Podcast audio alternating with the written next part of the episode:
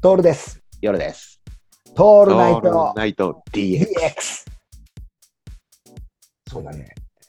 面白いさ。らにさらにね、今ね、やっちゃってるのがね、うん。電気圧力鍋なんですよ。ほいほいほい。アイリスオーヤマの電気圧力う鍋。ん。前に買ったやつ、なんか、なんかのポイントかなんかで、うん。テレビで見たかなんかで流行ってるやつがあって、圧力鍋があるんですよ。はいはい。そんなに使わないじゃないですか、圧力鍋。まあね。でも、あの、存在感すごくでかいでしょ。うんうんうん。ホットプレートと同じぐらい使用頻度が少ないにもかかわらず存在感のでかさを持ってません。持ってるよね。まだ炊飯炊飯器はいいんだよ、米炊くから。うんうん。うんでも、圧力鍋とかさ、ホットプレートって毎日使うものじゃないじゃん。うん。いや、こうやって言うとさ、いや、最近はホットプレートをテーブルの上に置いては、い目玉焼きを焼いて、うんぬんかんぬんみたいなさ。いや、そういうふうに育ってないから、俺は。いうん。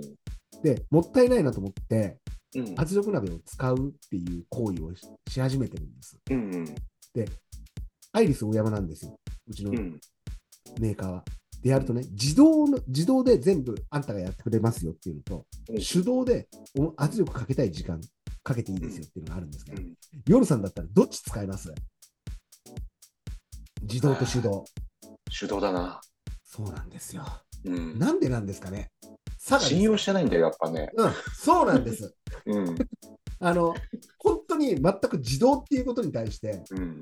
最初は全部やりたいんで、やりたがりうなんんですうよ。んうんうん。うんで、俺、隣のスーパーで豚の軟骨買ってきたんですうんうん。よ。俺、豚の軟骨とろとろに煮たのが好きで、はいはいはい。これもあの九州に行って、辛麺屋に入ると必ずあるの。うんなぜか不思議と辛麺、うん宮崎辛麺の店にあるの。うんで、それを自分で作りたくなるっていう、ノブコフ病っていう病気はにいかはいかっはたいのはいうん。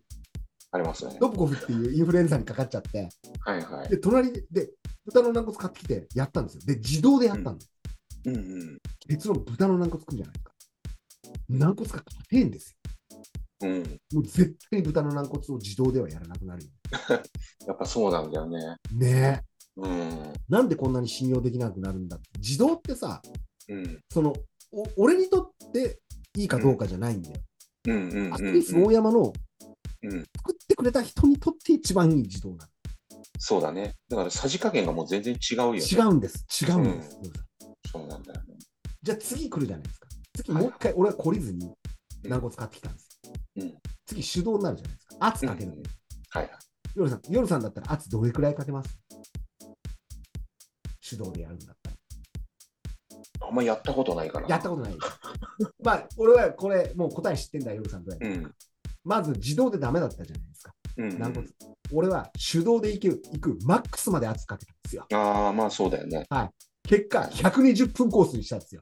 うんうん考えてうみん。てどうくだ思っさいたの圧力鍋を120分かけ続けるって、うん。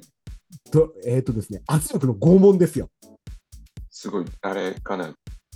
ビッグバンぐらいの力が生まれる。もう、もう、なんていうかな、もう、すいません俺はやりました、俺はやりましたってもう、あの、もっと言うと、俺やりましたっていう人がとろけちゃうくらい圧力になるんですよ。うんな中に入れたら、俺やりますからって言う間もないぐらい汗がかかるんですよ。るほど。すげえの。うん結果的にうん、目の前にうん出来上がったのが、肌のゼリー。ゼリーまぶしの豚肉。えー、すげえトロトロになるの。すごいね。うめえかどうか。もううんただ、部屋の中、あーあー、そうか。山岡屋の匂い。ああ、なるほどね。豚骨そうか。豚骨スープのお店みたいになるんだよね。はいはい。ダクトの匂いね。で、で、結論でで言うと、うん。あれあれ。宮崎辛麺の店で食った方が いい。600円出して、まあね。うんそうだね。そうなっちゃうんだよね。うん、そうなだぜかっね。ていうと、その後の始末が偉くてさ、うん。